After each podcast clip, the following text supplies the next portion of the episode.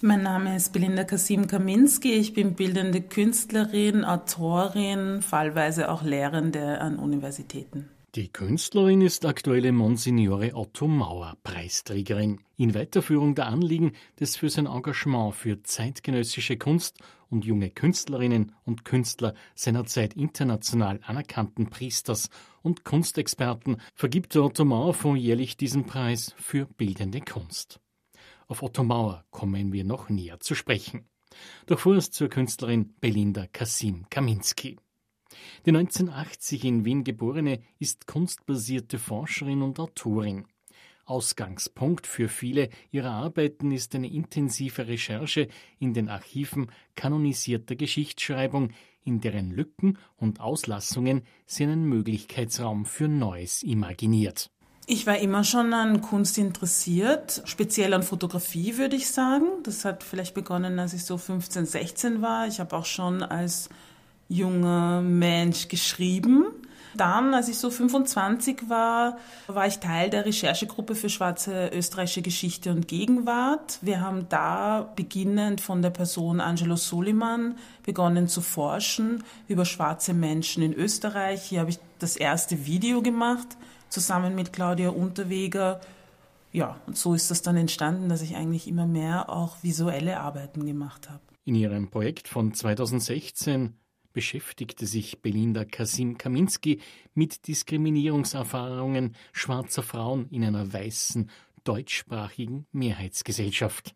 Also das Projekt Naming What Was Once Unnameable nimmt eigentlich Kindheitserinnerungen von Menschen auf, die im österreichischen Raum aufgewachsen sind und die bereits als Kind die Erfahrung gemacht haben, dass sie als andere markiert wurden. Das sind hauptsächlich Frauen und non-binary Personen, die Vernetzungen oder Verbindungen haben zum afrikanischen Kontinent und zum asiatischen Kontinent und die eben, wie gesagt, in Österreich aufgewachsen sind. Was mich interessiert hat, war in dem Projekt nachzudenken darüber oder nachzufragen oder zu erfahren, wann das eigentlich beginnt, dass die Menschen selbst bemerken, dass ihre Umwelt sie anders behandelt. Und äh, das habe ich dadurch äh, irgendwie versucht zu erfahren, indem es auf längeren Gesprächen aufbauend ich dann Fotografien gemacht habe, bei denen die interviewten Personen ein Kindheitsfoto in ihrer Hand halten. Was ist das Ergebnis dieses Projektes? Was eben rauskommt in diesem Projekt ist, dass eigentlich diese Erfahrung, als andere behandelt zu werden, schon relativ früh beginnt. Und zwar würde ich jetzt mal, wenn wir versuchen, ein Alter anzusetzen, würde ich sagen, dass es bei den meisten interviewten Personen tatsächlich war, als sie vier bis fünf Jahre alt waren. Also so Kindergarten, dann beginnen vielleicht auch schon Volksschule. Was ich sagen kann, ist natürlich, dass auch ich diese Erfahrung gemacht habe, dass bereits im Kindergarten, dann auch in der Volksschule Ereignisse oder Geschehnisse passiert sind, wo mir klar geworden ist, dass ich anders behandelt werde als die anderen Menschen. Ich meine, natürlich als schwarzes Kind ist mir schon aufgefallen, dass rund um mich viele weiße Kinder sind. Also das ist ein Unterschied, der war mir schon bewusst. Dass das aber gewertet wird und es eigentlich eine Abwertung gibt von schwarzen Menschen, das ist mir dann im Laufe der Zeit bewusst geworden, dadurch, wie ich behandelt worden bin. Belinda Kasim Kaminski beschäftigt sich mit schwarzem Feminismus. Dieser verbindet die Kritik an Rassismus und Sexismus und artikuliert gegenüber dem Feminismus, der als zu weiß wahrgenommen wird, die Belange von schwarzen Frauen und Frauen of Color und thematisiert Privilegien von weißen Frauen. Ihre Sichtweise darauf erläutert die Künstlerin im Folgenden. Schwarze feministische Theorie, würde ich sagen, was sehr wichtig daran ist, ist quasi dieses Zusammendenken von Theorie und Praxis. Quasi die Lebenserfahrungen werden auch zur Theorieproduktion verwendet. Für schwarze Feministinnen, viel, vielleicht haben Sie den Begriff Intersektionalität schon gehört, sehr kennzeichnet, ist ein sehr kennzeichnender Begriff in dem es quasi darum geht, dass wir Unterdrückungsverhältnisse nicht als quasi schön segmentierte einzelne Boxen verstehen können, sondern dass wir sie in ihrer Vernetzung sehen müssen. Also als schwarze Frau werde ich diskriminiert aufgrund einer vermeintlichen Herkunft, aber auch aufgrund meines Geschlechts. Das kann natürlich sich noch mal mehr vernetzen weil es macht einen Unterschied, welcher Klasse ich jetzt zugehöre. Bin ich Arbeiterin? Bin ich adelig? Es macht einen Unterschied. Äh, es wird auch einen Unterschied machen, welcher Religion ich zugehöre. Wenn ich in Österreich bin und äh, römisch-katholisch bin, dann ist, macht das jetzt keinen großen Unterschied. Bin ich in Österreich und bin aber Muslimin, macht das einen Unterschied. In Ashanti Edited, ein Werk der Künstlerin der Jahre 2017 bis 2022, setzte sich anhand der Prosaskizze von 1897 Ashanti des österreichischen Schriftstellers Peter Altenberg mit einer Wiener Völkerschau kritisch auseinander. Ashanti ist das Buch von Peter Altenberg, das vielen Wienerinnen ja sicherlich bekannt ist. Er hat da seine Erfahrungen oder Erlebnisse mit einer Gruppe westafrikanischer Performerinnen festgehalten, die im Rahmen einer Zuschaustellung 1896, äh, 97 in Wien war.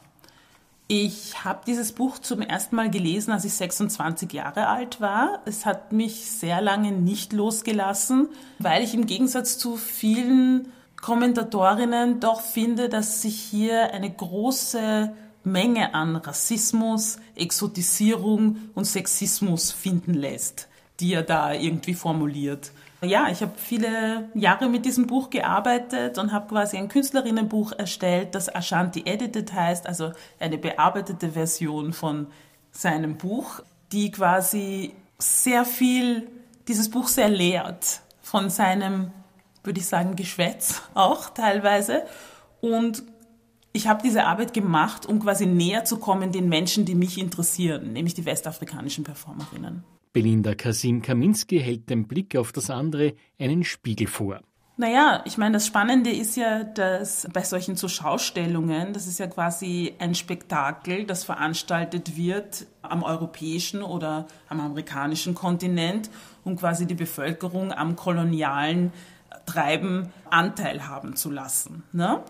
Die Menschen können quasi, ohne sich jetzt fortbewegen zu müssen, das war ja damals auch nicht so leicht für alle, können sie quasi die Ferne erleben oder fremde Menschen erleben.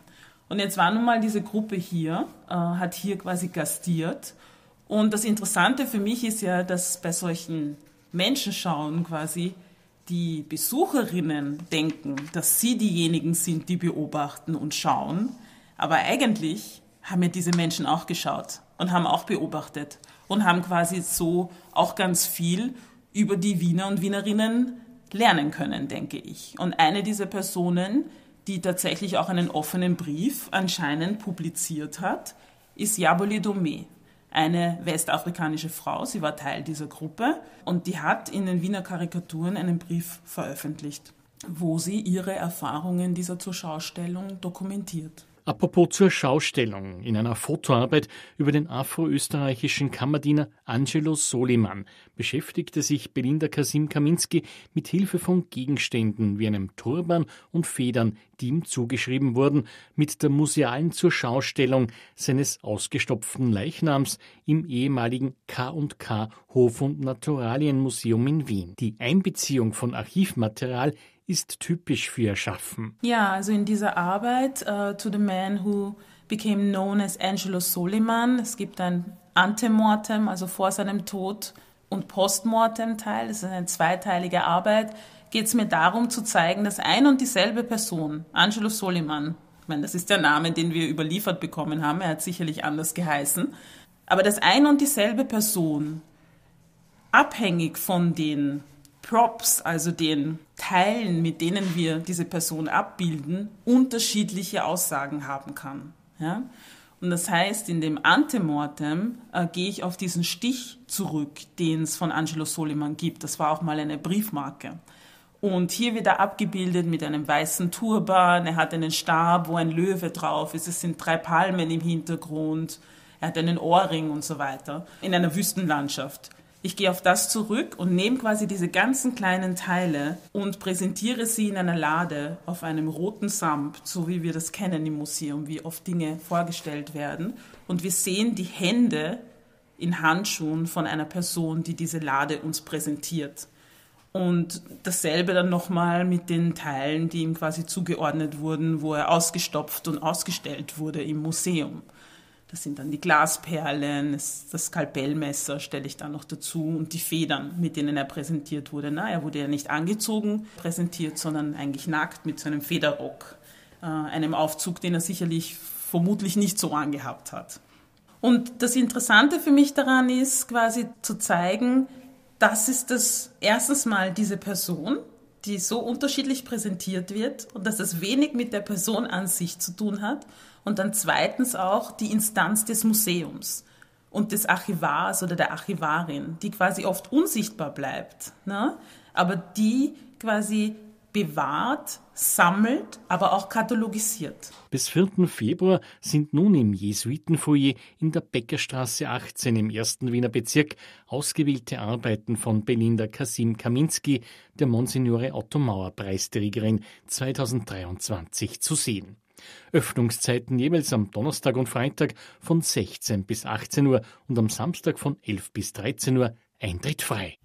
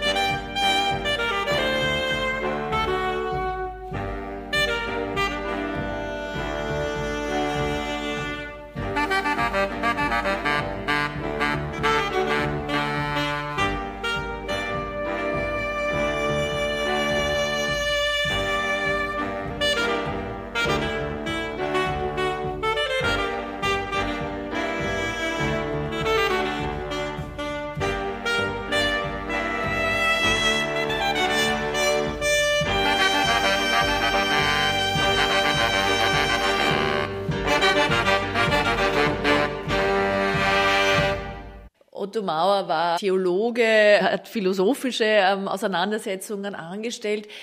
Er war jetzt nicht im herkömmlichen Sinn ein Kunstschaffender, aber ich habe immer das Gefühl, wenn man sich auch seine Reden anhört, wenn man seine Schriften sich anschaut, wie er zum Beispiel einen Vortrag entwickelt hat, dann war er das, was man heute wirklich einen Performer nennen könnte. Also ich würde sagen, er war ein extrem kreativer Mensch, der eben mit dem Wort gearbeitet hat, aber da natürlich die Künstler gespürt haben, diese Offenheit, dieses Charisma, diesen sehr kreativen Geist und insofern war er ein idealer Dialogpartner für Künstler und Künstlerinnen. Sagt Johanna Schwamberg, seit 2013 Direktorin des Dommuseums Wien.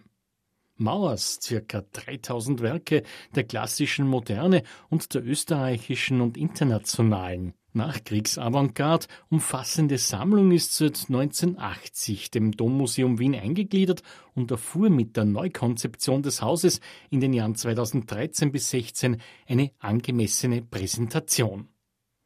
Monsignore Otto Mauer, geboren 1907 in Brunn am Gebirge, starb 1973 in Wien. Mauer war eine der wichtigsten Persönlichkeiten der österreichischen Nachkriegskunst. Selbst begeisterter Sammler war ihm daran gelegen, die österreichische Kunstszene nach dem Zweiten Weltkrieg wieder an das internationale Geschehen heranzuführen.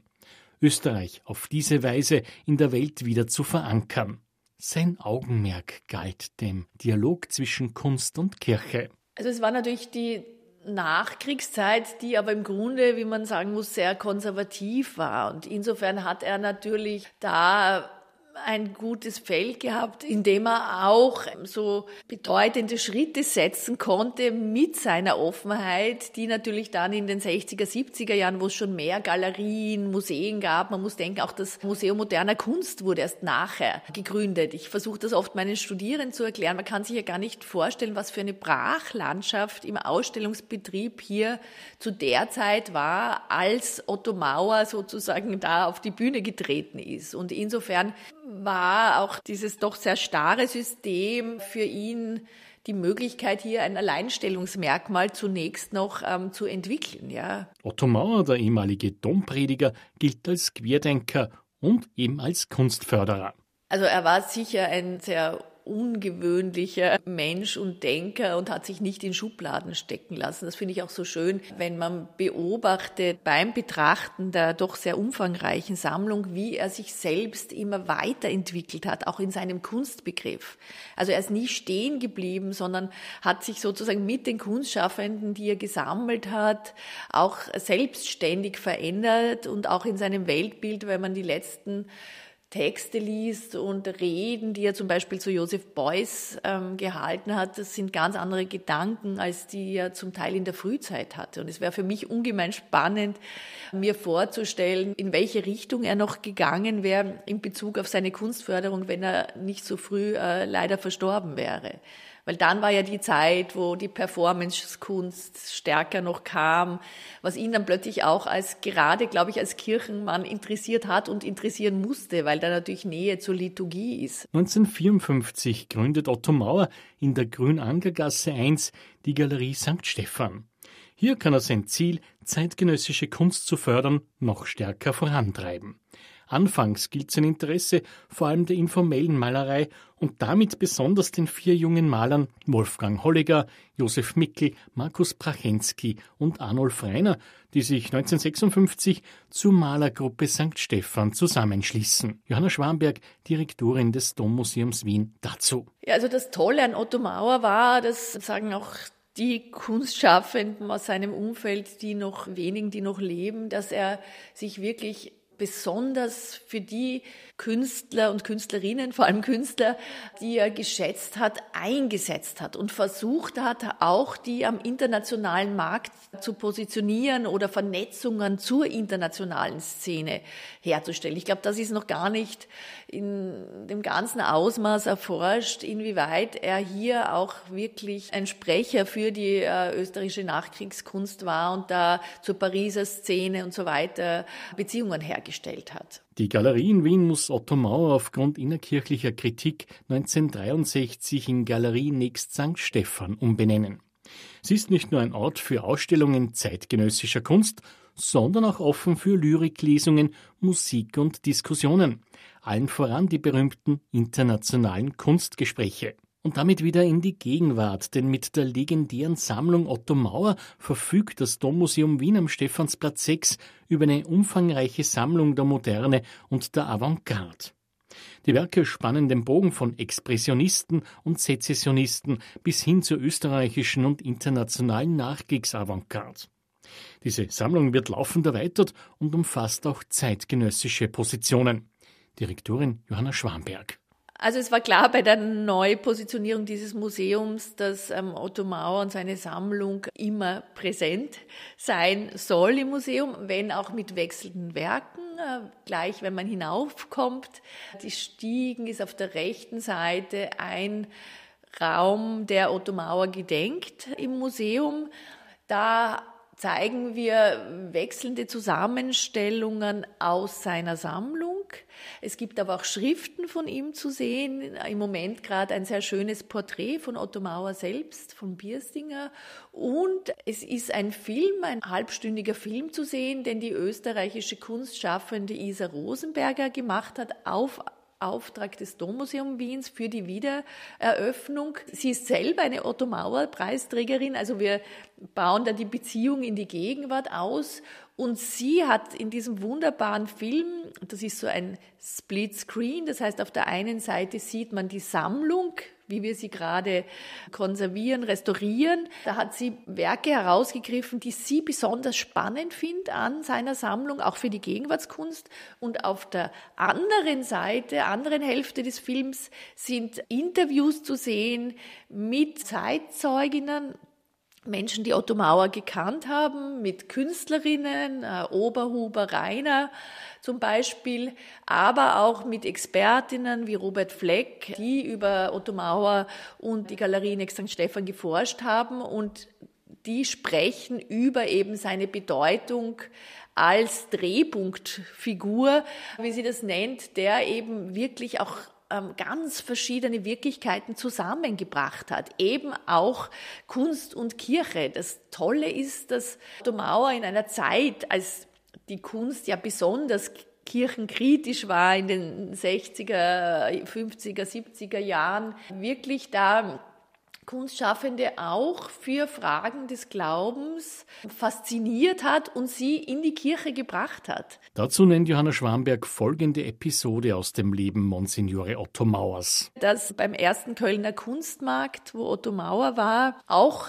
ähm, die ganze Kunstszene in der Nacht durchgefeiert hat, äh, durch die Kölner Lokale gezogen ist und in der Früh sind sie beim Dom vorbeigegangen. Otto Mauer hat die ganzen Kunstschaffenden mit in den Dom genommen, hat dort gefragt, ob er eine Morgenmesse halten kann und hat so die Kunstschaffenden, die wahrscheinlich nie in eine Messe gegangen sind, sozusagen in die Kirche gebracht.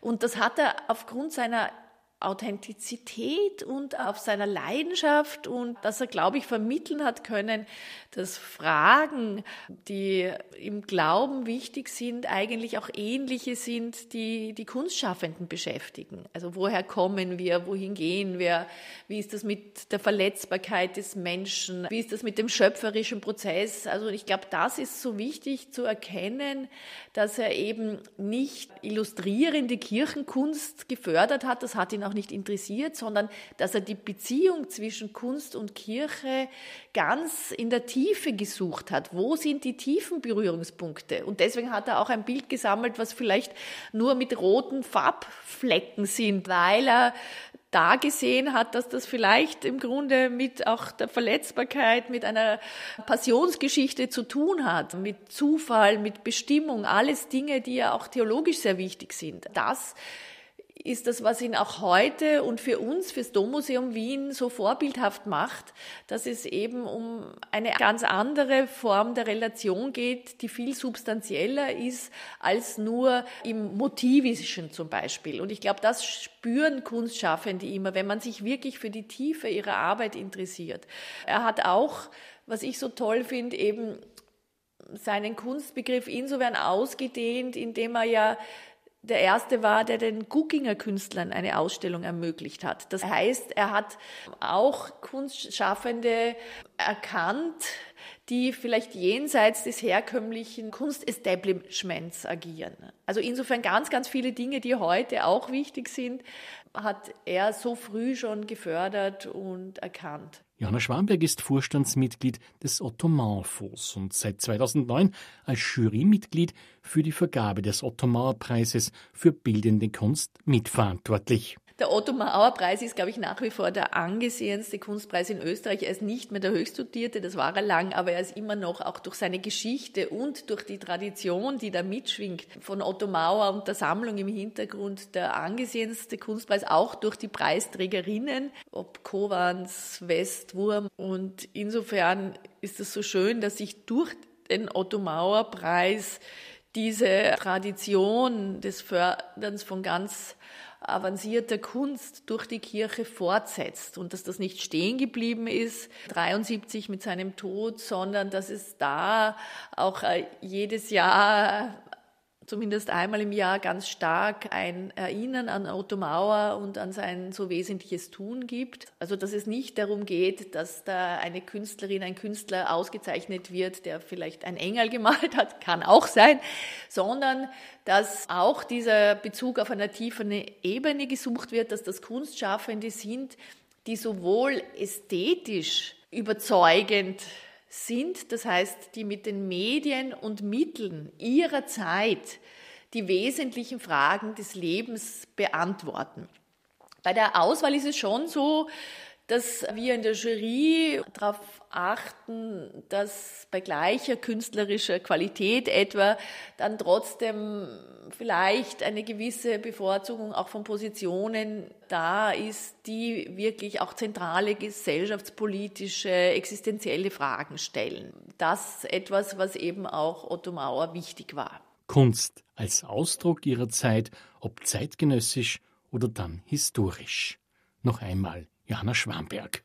Das gibt auch einen schönen Gedanken aus Texten von Otto Mauers. Er sagt auch eben, die Kunst bringt eben die Fragen ihrer Zeit zum Ausdruck. Und insofern muss auch die Kirche sich mit der Kunst beschäftigen, weil in ihr eben die jeweiligen Themen und die jeweiligen auch Medien, also welche hat sich natürlich verändert die Kunst durch auch dann früher schon durch die Fotografie, aber jetzt auch durch die sozialen Medien und so weiter. Und das spiegelt die Kunst und das muss sie auch spiegeln und sich insofern bewegen. Insofern ist der Otto Mauer Preis da ein wunderschönes Erinnern, aber auch Fortsetzen der Tätigkeit von Otto Mauer. Ganz abgesehen ist vielleicht noch wichtig zu sagen, dass es nicht nur den Preis gibt, dieser Otto Mauer Fonds, der im Gegenzug zur Schenkung an die Erzdiözese Wien der Sammlung errichtet wurde, der fördert auch unter dem Jahr viele andere Kunstprojekte im Sinne Otto Mauers. Das ist vielleicht in der Öffentlichkeit nicht so bekannt, aber das ist ganz wesentlich, um auch hier sein Tun in die Gegenwart fortzuschreiben.